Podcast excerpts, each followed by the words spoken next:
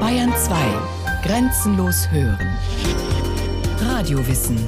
Montag bis Freitag nach den 9 Uhr Nachrichten.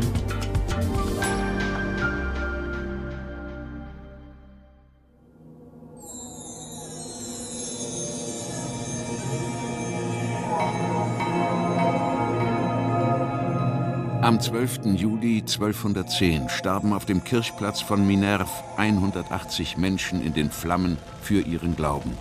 Sie waren Katharer, ein Sammelname für die meisten Sektierer der damaligen Zeit, und sie hatten sich für die Unabhängigkeit ihres Landes, des Languedoc in Südfrankreich, eingesetzt. Ein katholischer Chronist berichtet über die näheren Umstände ihres Todes. Man errichtete einen großen Scheiterhaufen und warf sie alle hinein. In Wahrheit hatten die Kreuzritter es gar nicht nötig, sie hineinzuwerfen, denn sie stürzten sich selbst ins Feuer. So sehr beharrten sie auf ihrem Irrglauben. Als die Kreuzritter in Minerv einfielen, waren sie der festen Überzeugung, mit ihnen habe Christus die Stadt erobert, um im Auftrag Gottes die Ungläubigen zu bekämpfen. Das Kreuz wurde vorangetragen.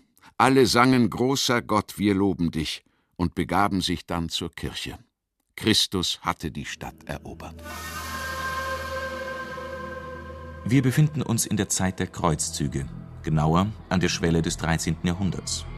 Die bewaffneten Wallfahrten ins Heilige Land, zu denen die Päpste aufgerufen hatten, waren zu Ende. Nun richtete sich der Zorn der Kirche gegen die Irrlehrer in den eigenen Reihen. Diese Ketzer wurden Opfer der Inquisition, einer kirchlichen Untersuchungsbehörde, die alle Sektierer verfolgte. Vor allem die Katharer, die Reinen, wie sie sich selbst nannten. Ihre Lehre war eine einzige Ablehnung der bestehenden Kirche, ihrer Macht und ihres Reichtums. Als Irrlehrer und Spalter der kirchlichen Einheit galten sie auch als Feinde der Gesellschaft und des Staates. Dennoch war im 12. Jahrhundert die gerichtliche Verfolgung der Ketzerei noch vom Gutdünken des Fürsten abhängig. Eine einheitliche Linie gab es nicht. Erst im 13. Jahrhundert änderte sich das. Die Ketzerei wurde als größtes Verbrechen angesehen. Der Wunsch der Laien und Geistlichen war gleichermaßen, ihre Bestrafung so streng und eindrucksvoll wie möglich zu machen. Der Scheiterhaufen schien das geeignete Mittel. Die Kirche griff einerseits diese Stimmung auf, verbot aber gleichzeitig ihren Geistlichen im Laterankonzil 1212 an einem Todesurteil mitzuwirken oder bei einer Hinrichtung zugegen zu sein und sich am Blut zu verunreinigen. Sie forderte, Gnade zu üben, Leben zu schonen und kein Blut zu vergießen. Und doch erklärte Thomas von Aquin, der große Lehrer der Kirche, schon damals: Es ist weit schlimmer, den Glauben zu verderben, als Münzen zu fälschen. Darum, wenn Falschmünzer und andere Übeltäter mit Recht zum Tode verurteilt werden, müssen Ketzer mit noch viel mehr Recht, sobald sie überführt sind, hingerichtet werden. Freilich wird der erstmalige Ketzer, der bereut und widerruft, zur Buße angenommen und sein Leben geschont. Wenn er aber rückfällig wird, kann er von der Todesstrafe nicht befreit werden. Es war eine Epoche des großen sozialen Umbruchs. Die Gesetze schützten, so schien es vielen, vor allem die Reichen und Mächtigen. Die Kluft zwischen Arm und Reich wurde in jenen Tagen größer und größer. Immer lauter wurden die Rufe nach mehr sozialer Gerechtigkeit. Gerade die Christen forderten Barmherzigkeit mit den Armen. Im Visier dieser Bewegungen standen vor allem Macht und Reichtum der Kirche. Einige von ihnen duldete die Kirche, wenn auch nach langer Prüfung, zum Beispiel den Orden des heiligen Franz. Im Jahr 1317 aber entschied der Papst Eine große Sache ist die Armut, aber größer ist das größte Gut, der vollkommene Gehorsam. Noch im selben Jahr zitierte er 65 Franziskaner an den päpstlichen Hof in Avignon. 40 von ihnen widerriefen, 25 übergab er der Inquisition. Sie verhängte vier Todesurteile, die anderen bekamen lebenslang Kerker. Die Kontrolle durch die Inquisition traf gerade die Katharer hart. Ihr Irrglaube, der so offensichtlich an den Grundfesten der Kirche rüttelte, war dieser ein besonderer Dorn im Auge. Noch 1167 hatten sie bei Toulouse ein Konzil abgehalten und eigene Priester und Bischöfe geweiht, ohne dass jemand dagegen einschritt. Es ging ihnen vor allem um den Gegensatz von Gut und Böse. Böse war die Welt, denn sie war von Satan geschaffen. Der Leib und seine Bedürfnisse galten als die Quelle alles Bösen. Das Wasser der Taufe lehnten sie ebenso ab wie Öl, Brot und Wein als sakramentale Zeichen. Diese Dinge gehörten alle zur Welt Satans.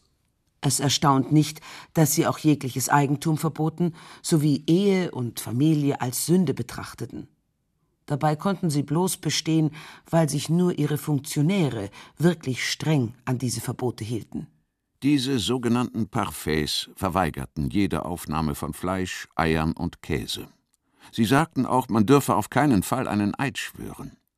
Die Gläubigen dagegen lebten in dieser Welt und versuchten gar nicht den Lebenswandel der Parfaits anzustreben. Aber sie hofften, der Glaube jener Parfaits würde auch ihr Seelenheil erwirken. Sie ergaben sich dem Wucher, dem Raub, dem Mord, dem Meineid und sündigten mit einer Selbstsicherheit, die umso größer war, als sie sich einbildeten, sie würden ihr Heil erwirken ohne Rückgabe des Diebesguts, ohne Beichte und ohne Sühne. Sie mussten nur in der Stunde ihres Todes in der Lage sein, das Vaterunser zu beten. Die Gläubigen der katholischen Kirche nannten sie verächtlich Römer. Ihre eigenen Versammlungsstätten bezeichneten sie bewusst nicht als Kirchen, sondern als Orte des Gebets. Sie lagen meist im Wald oder in einer Höhle, also im Verborgenen. Die Kirche konnte diese Bewegung nur in Verruf bringen, indem sie von unsinnigen Lehren und schrecklichen Taten sprach. Verleumdungen, die bis heute noch nachwirken. Denn die Katharer werden noch in der Gegenwart als die Anarchisten des zwölften Jahrhunderts perhorresziert, als ein Zurücksinken in die Barbarei. Schreibt Walter Nick. In seinem Buch Der Ketzer untersucht Nick die Ansichten der Katharer, die, wie er anmerkt, oft mit anderen Sektierern verwechselt werden, zum Beispiel mit den Waldensern. Er weist die Katharer als Menschen aus, die das Himmelreich mit Gewalt an sich reißen wollten und daher glaubten, das Diesseits verachten zu müssen. Sie kleideten sich in lange schwarze Gewänder, zum Zeichen ihrer Trauer über den Aufenthalt der Seele in der Materie. Ihr Gesicht war bartlos, Ihr Haar fiel bis auf die Schultern. Hager und bleich sahen die Gestalten aus, was mit ihrem strengen Fasten zusammenhängen mochte. Durch ihren Lebenswandel wirkten diese Reinen vorbildlich.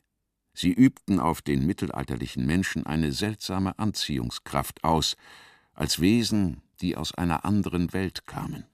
Und dann lässt Walter Nick sie selbst zu Wort kommen. Wir führen ein hartes und unstetes Leben.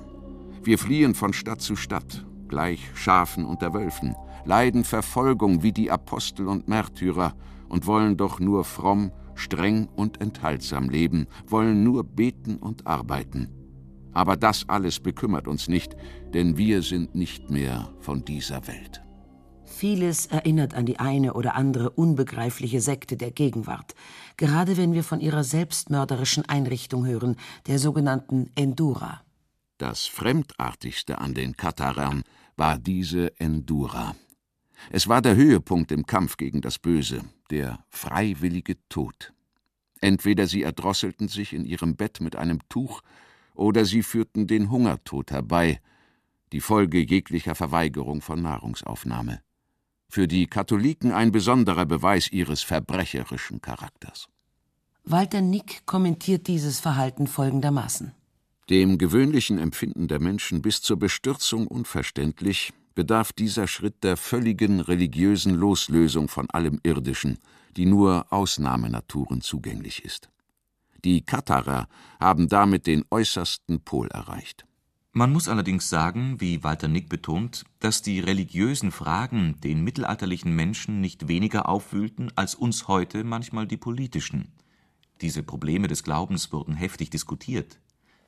Die katholische Kirche nahm denn auch, nach mancherlei Versuchen des friedlichen Dialogs mit den Sektenanhängern und mancher gut gemeinten Predigt, ihre Zuflucht schließlich zu Gewalt und Terror.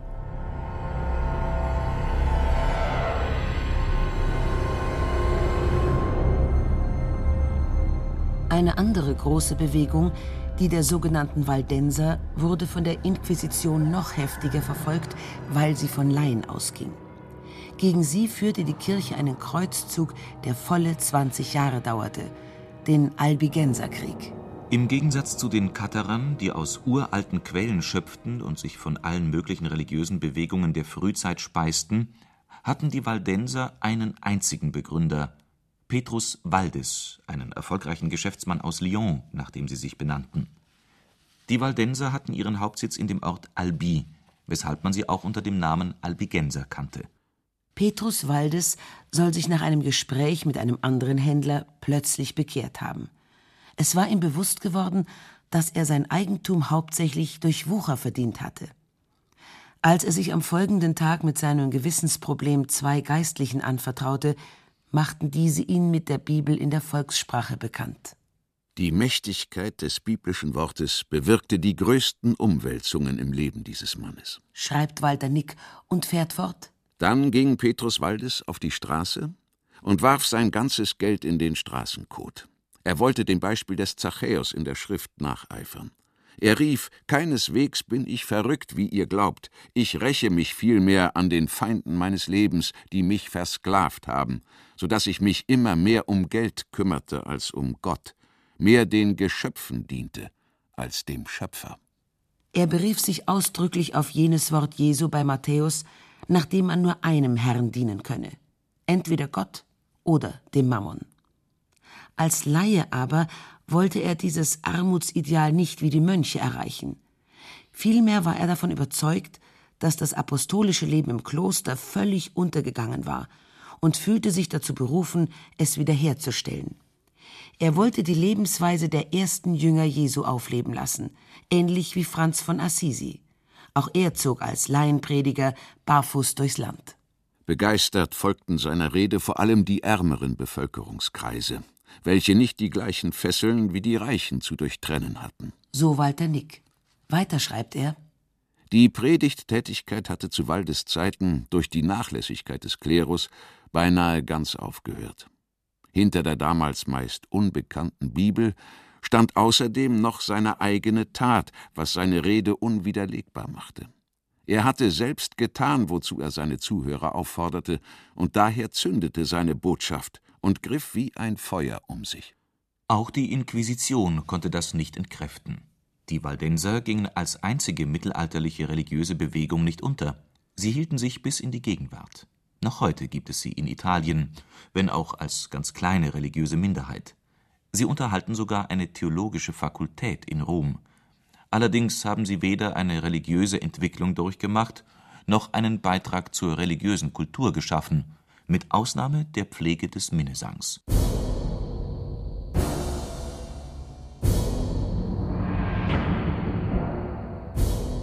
Der spanische Bischof Dominicus de Guzman, der von Papst Innozenz III. ins Languedoc geschickt worden war, beschrieb die Missionare, die versuchen sollten, die Waldenser für die Kirche zurückzugewinnen, mit den Worten Es sind Menschen von bewährter Tugend, Nachfolger der Armut Christi, des großen Armen.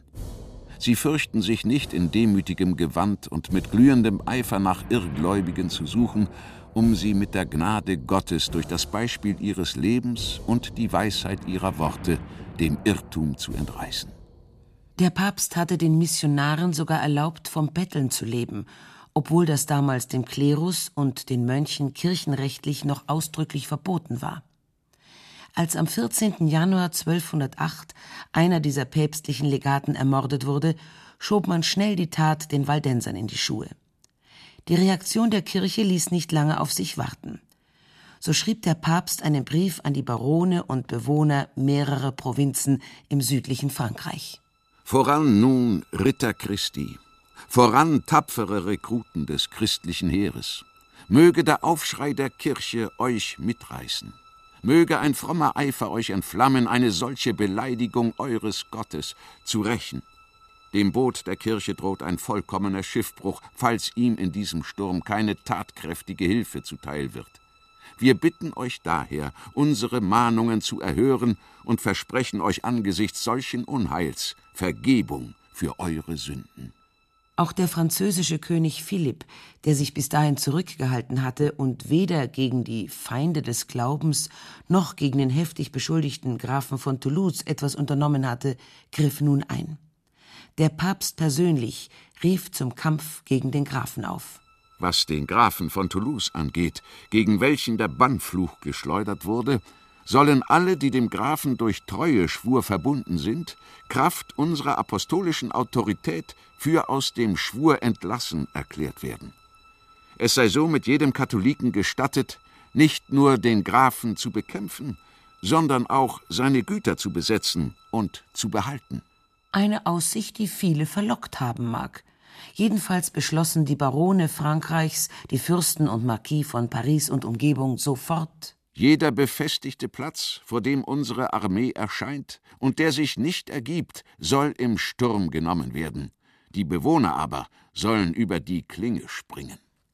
Die Städte Béziers, Toulouse, Minerve, Marmont, Albi, Montségur und manche andere wurden eingenommen. Im August 1209 steht das Kreuzzugsheer vor Carcassonne. Die Stadt war stark befestigt. Die Verteidigung durch die Waldenser war so heftig, dass sich die Kreuzfahrer zunächst zurückziehen mussten. Doch dann fiel auch diese Stadt. Eine andere vom Kreuz her eroberte Burg lag im Vorland der Pyrenäen. Sie hieß Puy-Vert ein beliebter Treffpunkt der südfranzösischen Dichter und Sänger. Die Burgherren schätzten die Troubadoure und schützten zugleich die häretische Lehre. Der Minnesang stand besonders bei den Waldensern im Süden in Blüte, was von den strengeren Klerikern des Nordens nicht verstanden wurde. Im Süden Frankreichs gab es Poesie, höfische Minne, Troubadoure. Die Waldenser waren ihretwegen geradezu berühmt. Mit unvorstellbarer Grausamkeit zogen die päpstlichen Truppen weiter durch das Land. So berichtet ein Augenzeuge über die Einnahme von Béziers. Im Handgemenge dringen sie in die Stadt ein. Die Belagerten sind gezwungen, Mauern und Wall zu verlassen. Sie nehmen die Frauen und Kinder mit sich und eilen zur Kirche, wo sie die Glocken läuten. Niemand kann sie mehr schützen. Denn auch wer in die Kirche geflüchtet war, wurde niedergemacht. Weder das Kreuz rettete ihn, noch der Altar, noch der Gekreuzigte. Niemand entkam. Die Priester wurden von den tobenden Knechten zuerst getötet, dann die Frauen und Kinder. Graf Raimund VII., der bisher die Waldenser unterstützt hatte, gab im Jahr 1229 auf. Er kam noch gut weg.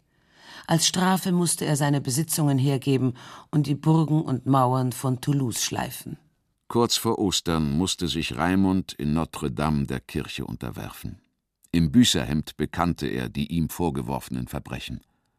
Dann vollzieht der päpstliche Legat die zeremonielle Züchtigung mit der Rute. Das Volk von Paris jubelt. Ein letzter Aufstand in Okzitanien findet im Mai 1242 statt. Einige Ritter aus Montségur dringen am 28. Mai in den Burgturm von Avignon ein, in dem das Inquisitionstribunal untergebracht war. Sie metzeln die zwölf Inquisitoren und deren Diener nieder. Als Strafe wurde die ganze Stadt Montségur exkommuniziert. Der Aufstand brach trotz der hohen Überlegenheit der Armee König Ludwigs erst Monate später im Jahr 1243 zusammen. 200 Albigenser wurden zum Feuertod verurteilt. 20 weitere gingen freiwillig auf den Scheiterhaufen. Wo der Scheiterhaufen vermutlich brannte, befindet sich heute ein Stein mit dem Albigenserkreuz. Zuweilen legen Touristen dort Blumen nieder. Die Leidensstätten der Albigenser sind als Reiseziel in Mode gekommen. Der Krieg, der 1209 begonnen hatte, endete erst 20 Jahre später im Jahr 1229. Mit ihm schloss eines der traurigsten Kapitel der Kirchengeschichte. Die Inquisition aber hielt sich noch viele Jahrhunderte.